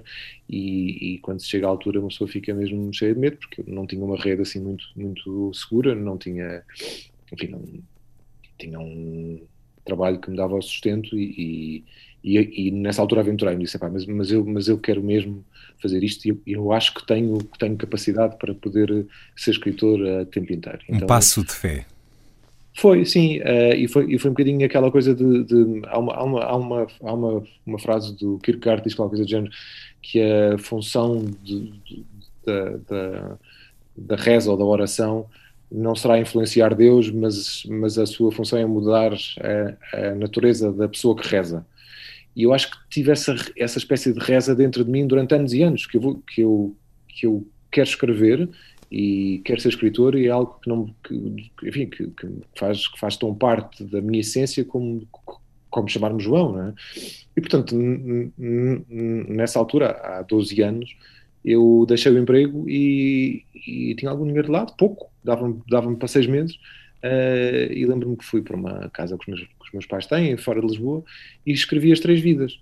E quando voltei para Lisboa, depois o livro saiu, etc. E andei ali um tempo com muito, com muito pouco dinheiro, arranjar uns trabalhos aqui, uns trabalhos ali, e no ano seguinte recebi o prémio Saramago. E, portanto, para, para mim isso foi um, um, um momento de... Epá, fizeste a coisa certa, não é? fizeste aquilo que era certo para ti. Não é? E, claro que isto podia ter uh, corrido mal, obviamente, eu, eu podia não ter recebido o prémio, e os meus livros podiam não, não se vender, podia, mas, epá, mas não aconteceu. Não é? E só aconteceu porque eu, a certa altura, disse: Não, eu, é isto que eu quero fazer e, portanto, vou, vou arriscar. Que é uma coisa que não é nada fácil, porque normalmente, quando olho para trás, não, não, não lamento assim muitos erros ou os enganos, porque esses uma pessoa. Enfim, nós somos humanos e todos cometemos erros a toda a hora. Uh, e perdoar-nos por esses erros faz, faz parte do processo de crescer, mas aquilo que eu tenho pena são das coisas são as coisas que eu deixei de fazer porque tinha medo eh, as, pessoas, enfim, as, coisas que, epá, as coisas que não fiz, as pessoas que eu não amei, eh, os sítios onde não quis ir, tudo, tudo, tudo aquilo que, que eu não me atrevi a fazer. E, este, e, este, e esta foi uma das coisas que eu atrevi-me a fazer porque sentia muito cá dentro que era o meu caminho.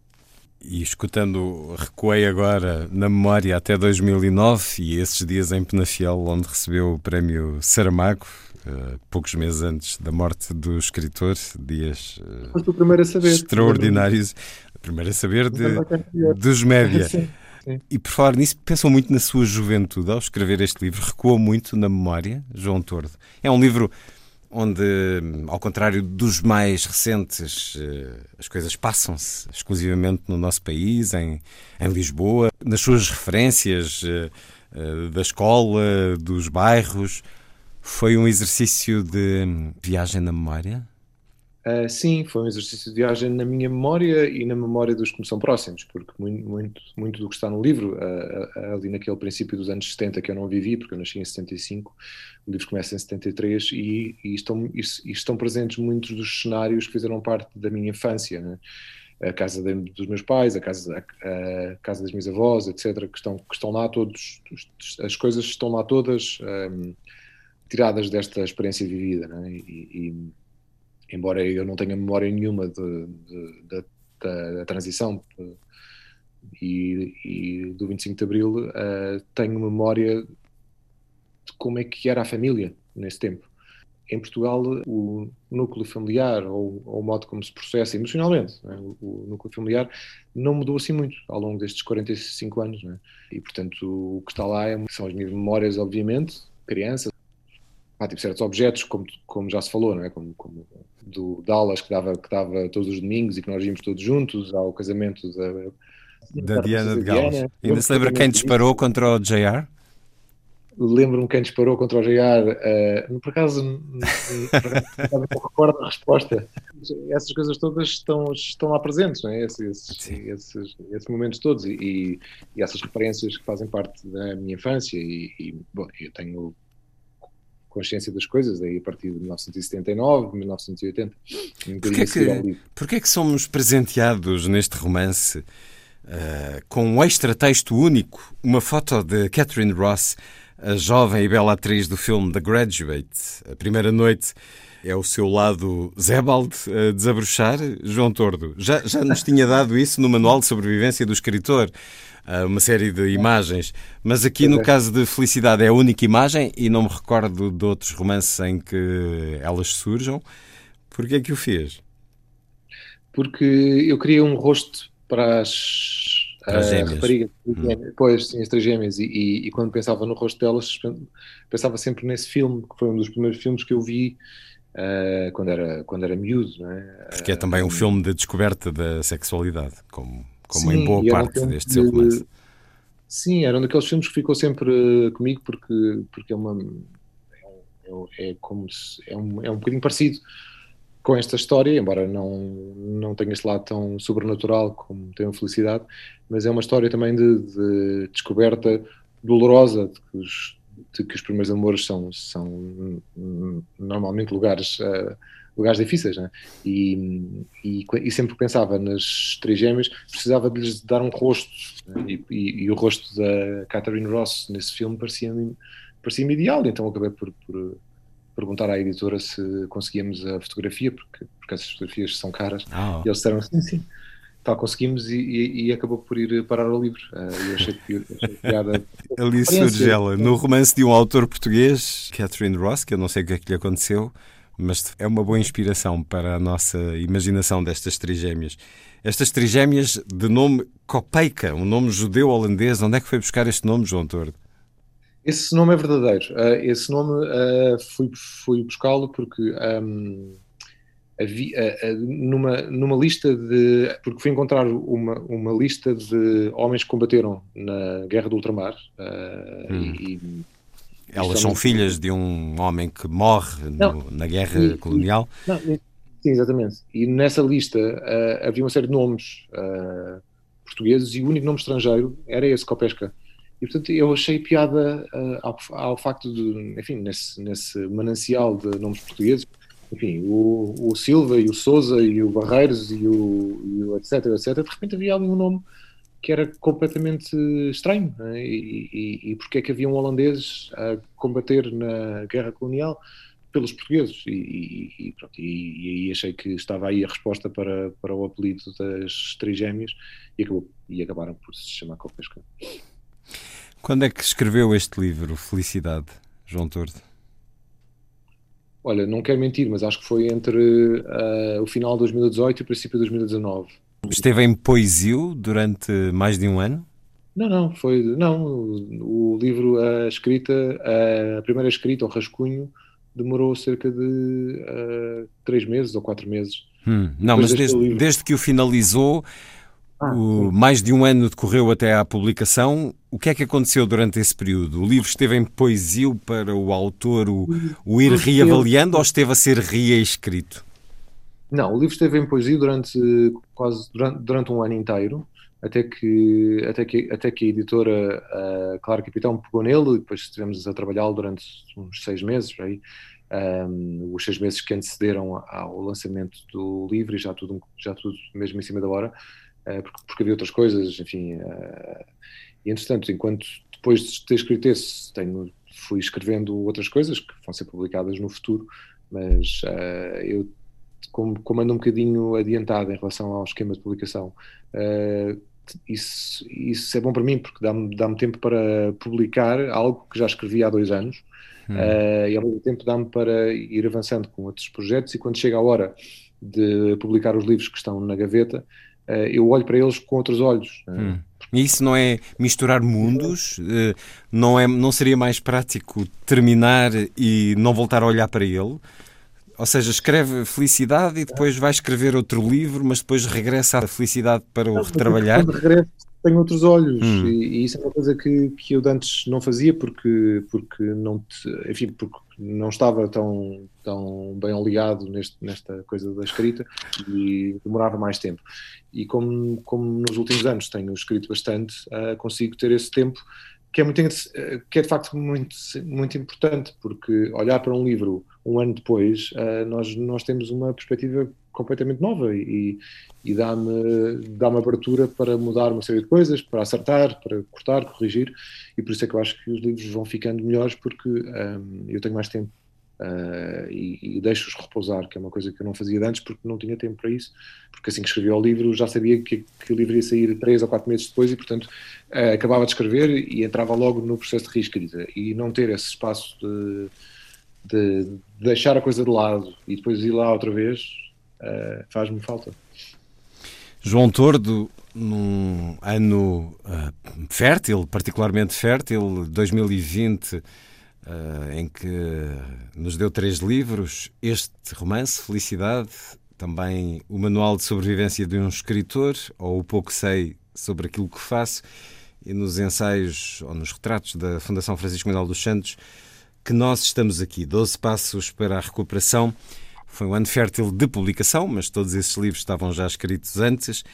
Mas para quem escreve tanto e há tanto tempo, esta ideia de confinamento esta prática de confinamento é pouco mais do que outro dia no escritório, João Tordo? Não, é tão difícil como para toda a gente. Eu acho que uh, os, eu, como cidadão sou, e como pessoa, sou, sou, sou, sou um tipo social e, e, e também me custa uh, estar em casa durante tanto tempo e estar tanto tempo sozinho. E, e embora, enfim, a escrita é sempre uma maneira de, de aliviar isso, né? mas, mas, outro, outro, outro dia, antes, antes, de, antes de entrarmos neste, nesta nova fase do confinamento, ou neste, nesta nova quarentena, não sei como é que isto se chama. Um, confinamento. Confinamento, pronto. Fui à igreja, coisa que eu não costumo fazer, mas, mas fui por razões que não têm nada a ver com, com, enfim, com os motivos religiosos. Mas estava a ouvir o, o, o, o, o sermão do padre e, e achei muito interessante a maneira como, como como ele pôs a questão de, de, de o, nós somos, somos não só uh, pessoas, cidadãos, mas somos criaturas que precisamos dos outros, é? e, e, esta coisa de estar em comunidade, uh, que, que, enfim, que a mensagem cristã tem isto também, não é? Esta, é, é, é esta coisa de sermos todos, não, é? não haver exclusão, não é? de, de, de, não ter importância se somos, somos altos ou baixos, gordos ou magros, somos do Benfica ou do Sporting, somos do PS ou do PSD, não tem importância nenhuma. Quando se entra ali, somos todos. Uh, essa mensagem que eu acho que é muito, que é, que é muito interessante do ponto, ponto de vista humano, é, é, é, algo que, que, que, que, na pandemia nós também podemos pensar na coisa assim, é? de facto nós estamos todos nisto. Não há exclusão. O vírus não, não escolhe as pessoas pelos seus credos, pelas suas religiões, pela, pela cor da pele, enfim, não escolhe. Somos todos. E aquilo tocou bastante, porque pensei que de facto, se há altura em que, em que, em que nós, nós precisamos e, e, e devemos estar unidos, é esta. É esta. E apesar de estarmos, de estarmos longe, não, é? não, não, não, podemos estar em restaurantes, não podemos socializar, ou não devemos, não é? Um, acho que a mensagem uh, é, muito, é bastante importante. Um, pronto, okay, infelizmente vamos, vamos tendo uh, situações uh, como a eleição agora, as eleições que vêm aí, não é? E, que, enfim, que acabam por dividir as pessoas em partidos e em credos e e em, e em teorias e em ideias, uh, quando o que me parece que neste momento é mais fundamental é esta ideia de que... Do opus comum. Pois, porque o vírus não escolhe, não escolhe, não faz essa, essa seleção que nós tantas vezes fazemos. É? E, portanto, isto, isto longe ser um ensinamento, obviamente, porque eu não, não, não cá para ensinar ninguém, uh, para mim é muito importante pensar que não estou sozinho nisto. É? Um ano quase já decorreu desde as correntes descritas, a última vez que estivemos juntos, e aí sim, a iniciar, eh, entre aqueles primeiros que fizeram uma quarentena, quando se soube a 29 de fevereiro da doença de Luís Púlveda, a pandemia já entrou no seu trabalho de escrita, já, já faz parte da sua ficção, João Tordo? Não, não, já é, sim, já é muito cedo, não é? E depois acho, acho que não. Não, não, te, uh, não queremos ler na ficção aquilo que estamos a viver na realidade. Acho que não quero, não é? Mesmo sempre uh, que surge um documentário, porque porque não há livros ainda, é? mas, mas, sempre que surge um documentário ou uma série de televisão sobre a pandemia, eu não quero ver, não, não estou interessado. Quer dizer, interessa-me saber, pronto, as coisas científicas e o que é que se deve fazer e, e como é que está o estado da vacinação, essas coisas todas. Claro, interessa-me. Agora, não quero, não quero ler nada acerca disto, nem eh, que seja mais profundo ou, ou, que, me, ou, que, ou que me coloque mais, uh, num sentido mais uh, pá, doloroso nesta questão. Não, é? não, não acho. E acho que isto, isto vai ser um intervalo. E, portanto, daqui a um ano, um ano e meio, dois, já não vamos ter isto. Já não vamos. Se tudo correr bem, já não vamos usar máscaras, já não vamos ter esta coisa do distanciamento social. Portanto, vai ser um intervalo uh, e não vai ser uma situação permanente, obviamente. E isso é o, isso é o que mantém a nossa esperança. Né? E, e, portanto, não, não entrou, mas. Um, confesso que já me vi, que já me deparei com situações em que tenho que escrever ficções que decorrem em 2020 e já, e já houve essa dificuldade de ter, de ter, ficções escritas que decorrem neste, no ano que passou e nelas não estar incluída a questão do Covid. E isso não se pode fazer. É? Neste caso específico que eu estou a pensar, o que se fez foi, pá, foi mudar o ano. Eis as vantagens da ficção e da escrita. Porque era uma coisa televisiva ainda por cima, não é? portanto seria impossível pôr aquilo em 2020 e, e as pessoas não, não andarem, claro. Claro, portanto é, é uma questão mesmo prática. Portanto, foi recuar um ano e, e, e a história passa-se em vez de 2020, 2019. Um ano que, apesar de tudo, como disse, foi, eh, foi fértil, foi relevante com este romance e com o manual de sobrevivência de um escritor ou o pouco que sei sobre aquilo que faço. Enfim, a palavra manual ali não está. É, uma, é um bocadinho. É, um bocadinho é uma provocação, mas não deixa de ser. Eu começo por uh, dizer no livro que isto, não, isto, isto são só memórias, não é? São, é só a minha maneira de ver este, esta profissão e de tentar, se puder ajudar em alguma coisa, ótima. Há pessoas que, que, que dizem que ajudam muito, outras que dizem que aquilo não ajuda nada, outras que, que não se interessam, outras que acham que a escrita não, não deve ser que, que, que, enfim, que isto não é um ofício, que isto é outra coisa.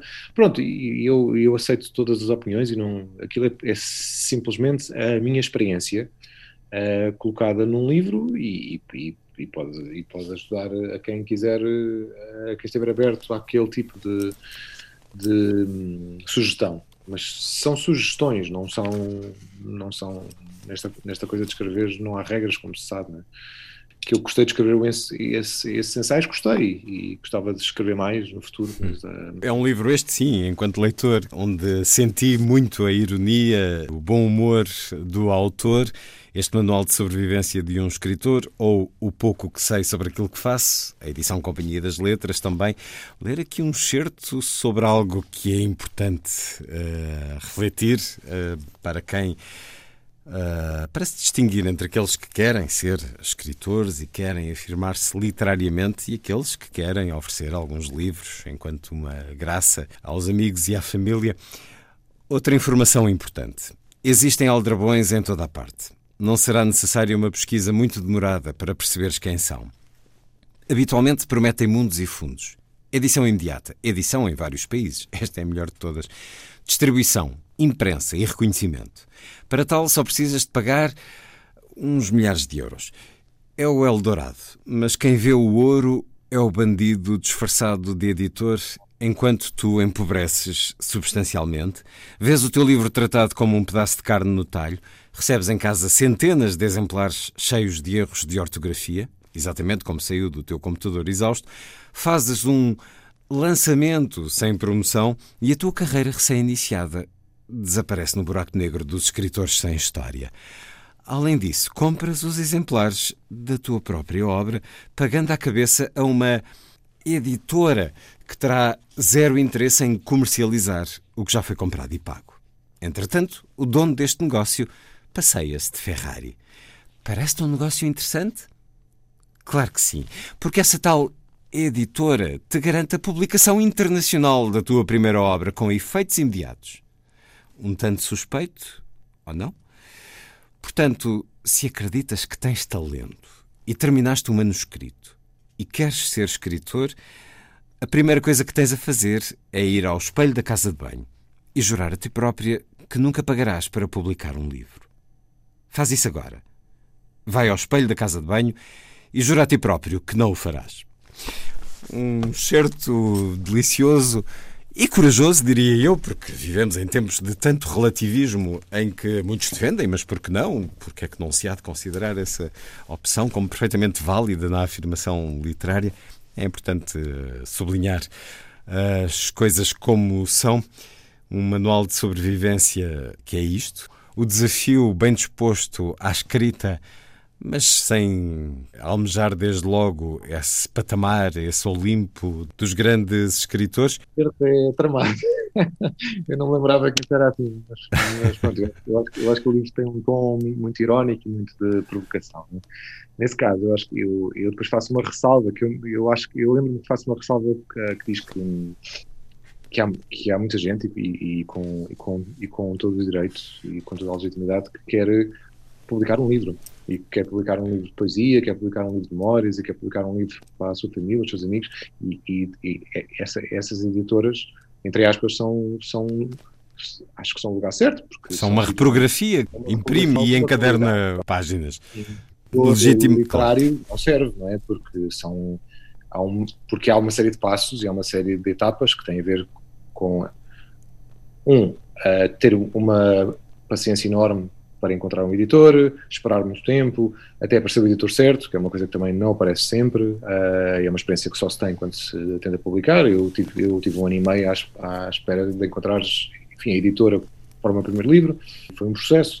Às vezes nós não queremos fazer os processos e tentamos apressá-los, é? e, e, normalmente na literatura isso não funciona muito bem porque essas, porque essas editoras em que se paga para publicar depois não têm, não têm repercussão no no que é a imprensa, não há um editor. Não há um crivo. Não, não é que não tenha havido autoedição ao longo do tempo, ao longo dos séculos até. Mas hoje, hoje criou-se uma indústria que é Exato. muito legítima em termos da oferta aos amigos e à família, mas não é um circuito literário. Não, e depois, pelas experiências que eu conheço, né, são, são, são editoras que depois não conseguem garantir nada, nem que os livros estejam nas livrarias, nem que, é só para advertir quem, quem, quem pensa em fazer isso, o que é que acontece. Agora, se a pessoa escolhe e acha, e acha que é um bom caminho, não estou de modo algum a julgar. Estou só a dizer, para um escritor que quer fazer eh, vida disto, o caminho não pode ser esse. Depois destes dois ensaios, o que publicou na Fundação Francisco Manuel dos Santos e este Manual de Sobrevivência de um Escritor, tem continuado na extra-ficção, João Tordo? Tenho tentado, mas tem sido difícil porque uh, sempre que me ponho a escrever não ficção, uh, acaba, por, por uh, acaba por me apetecer escrever ficção.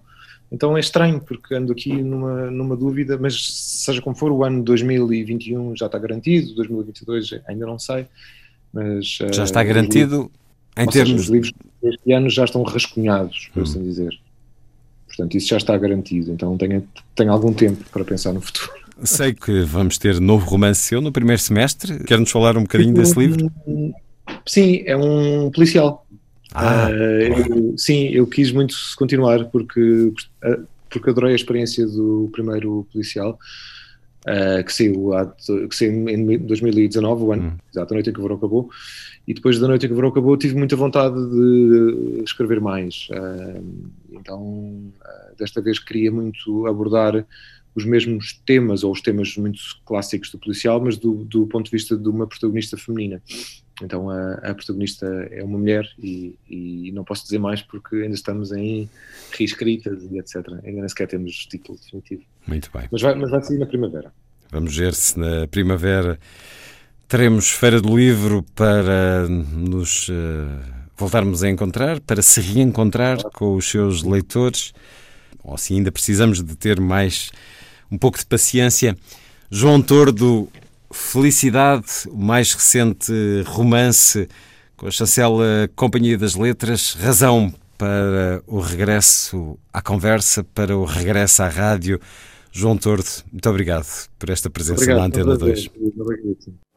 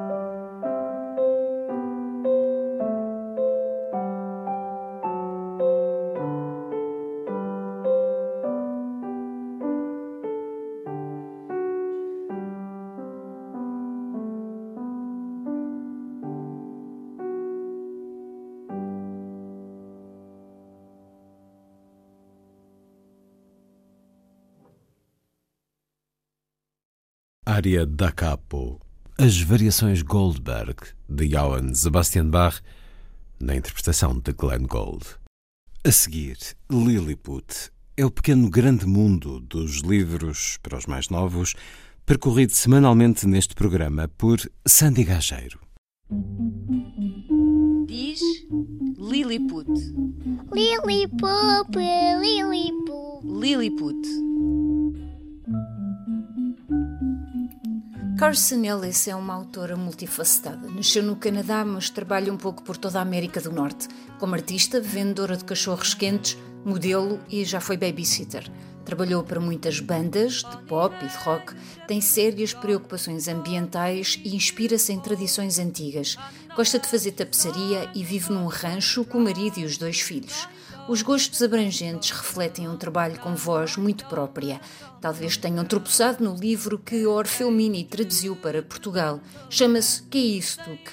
Para a Associação de Serviços de Bibliotecas para Crianças, uma divisão da Associação Americana de Bibliotecas, Carson Ellis explicou a sua grande influência. When I was a teenager, I was kind extra teenager. Quando era adolescente era um bocadinho miserável, mas apesar de me sentir falhada, adorava escrever e desenhar. E um dia estava na cave dos meus pais à procura de coisas velhas e encontrei uma caixa, uma caixa cheia de livros ilustrados. Nesta caixa estava um livro de Murray Sendak, O que está lá fora. Li o livro e teve uma ressonância imediata em mim como poucas coisas tiveram até aquele momento. Era lindo, a arte era incrível, o texto poético, ambíguo e negro e falava comigo. Sabia que era um livro para crianças, mas senti que era feito para mim. The art was so gorgeous. The um, the text was really kind of ambiguous and poetic and dark in a way that spoke to me. And it felt like I knew it was a book for kids, but it felt like it was a book for me. Podia ser um livro para qualquer pessoa. Mostrou-me o que era um livro ilustrado e para quem pode ser. Não sabia na altura que o que está lá fora tinha ganho um prémio Caldecott. Acho que não diria nada. Mas agora, já ter recebido o mesmo prémio, acho que tem muito significado para mim. But now to have made a book that received the same honor as the book that sort of made me fall in love with picture books is it's very meaningful. It's kind of astounding actually. So um, se ficaram curiosos, não se esqueçam de procurar o livro Que é Isto? E se tiverem disponibilidade, espreitem mais trabalhos da autora na internet. Vale muito a pena. Até para a semana.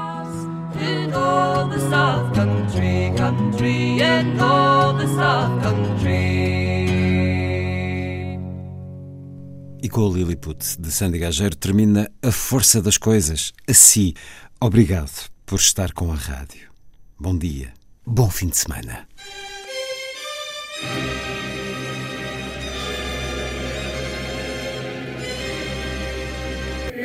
A força das coisas.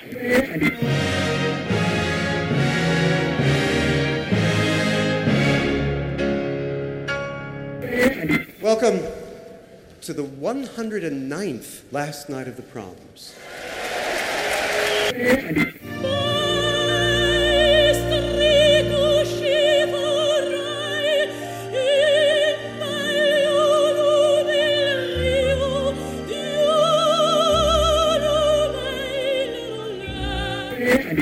Com certeza. Bach, Mahler, Shostakovich. Um programa de Luís Caetano.